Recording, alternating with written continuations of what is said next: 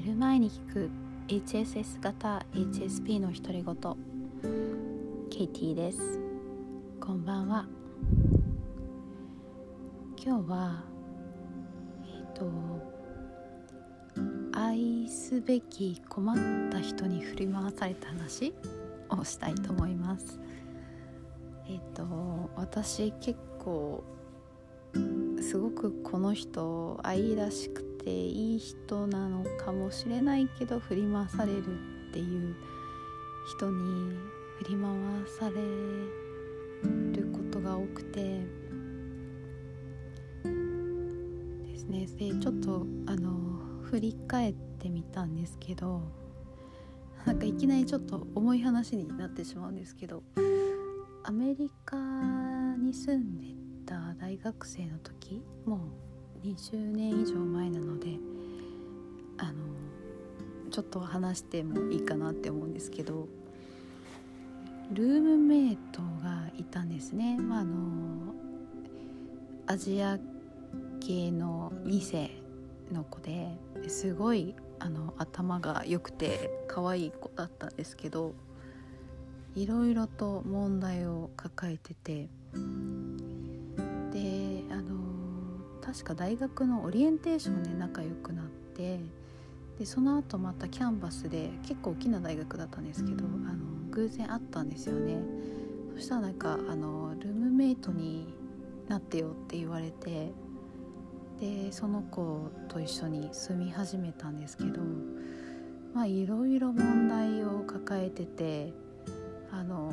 授業に全然行かないであのその頃ちょうど Windows95 が出たところであのパソコンもう今と比べ物にならないようななんかほとんどあのテキストのようなあのパソコンなんですけどメールとかも本当にテキストベースで、えー、あのインターネットのチャットにはまってしまって全然授業行かなかったりとかして。で私親じゃないんですけどあの探しに行って授業行かせたりとか朝起こしたりとかしていてでご飯食べさせたりとかあのしてたんですよね。であのその後ちょっといろいろ問題を彼女は抱えすぎて、えー、あのまあ、なんかちょっと実は入院しちゃったんですけどその入院するその精神的なところなんですけどねで入院するきっかけがあの銃を部屋に隠し持ってて私ルームメイトだったので同じ部屋に住んでたんですけど部屋に隠し持っててでそれをなんか多分あのそういう精神クリニックに行った時に言ったんですかねでそれのそれを見にあの探しに警察が来ちゃって。えー、で私いる時に急に警察が入ってくるって結構驚くことがあってでまあそのまま病院に入れられてしまって、えー、面会とか行ってでもあのその子は無事あの立ち直ってあの結婚して子供もいて今幸せみたいなんですけど。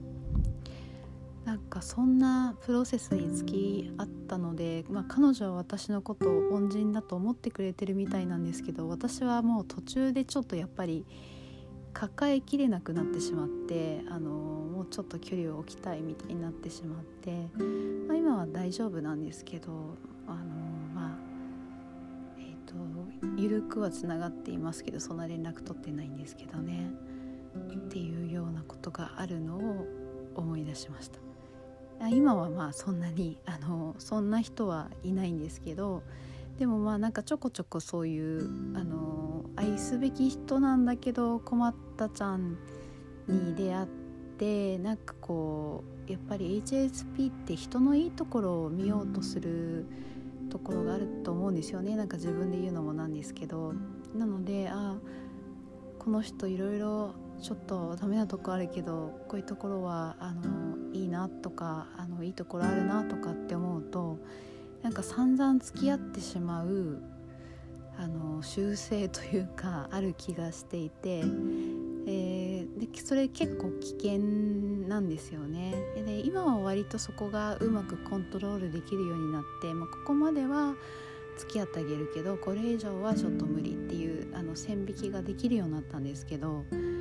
かなかあの若い頃はそれができなくてとことん付き合ってしまって結構自分の方があの消耗してしまったりもう疲れ果ててしまったりしたことがあったのでもしかしたらあのこれを聞いてくださってる方でもそういうシチュエーションに陥ってしまったり陥りそうな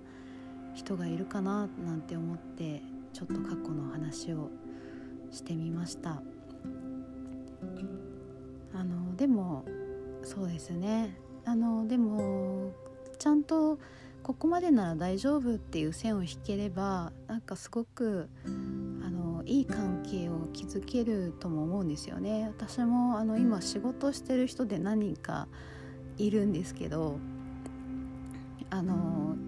もうそうですね。一人はまあ若いあの海外の女の子なんですけど、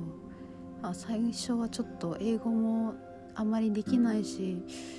なんかこうひたすら面倒を見てあげてる感じで何やってんのかなって自分でも思ったりしたんですけど今はすごくあのいい関係になってきてやっぱり若いので育ってきてくれてあのとてもいい子慕ってくれていい子なんですけどあのなので必ずしも悪いことではないんですけどやっぱり自分が消耗しない線を引いてあげるってまず自分があの心地いいことが大事だと思ったので、え、そんな話をしてみました、え、それでは今日もぐっすり眠れますようにおやすみなさい。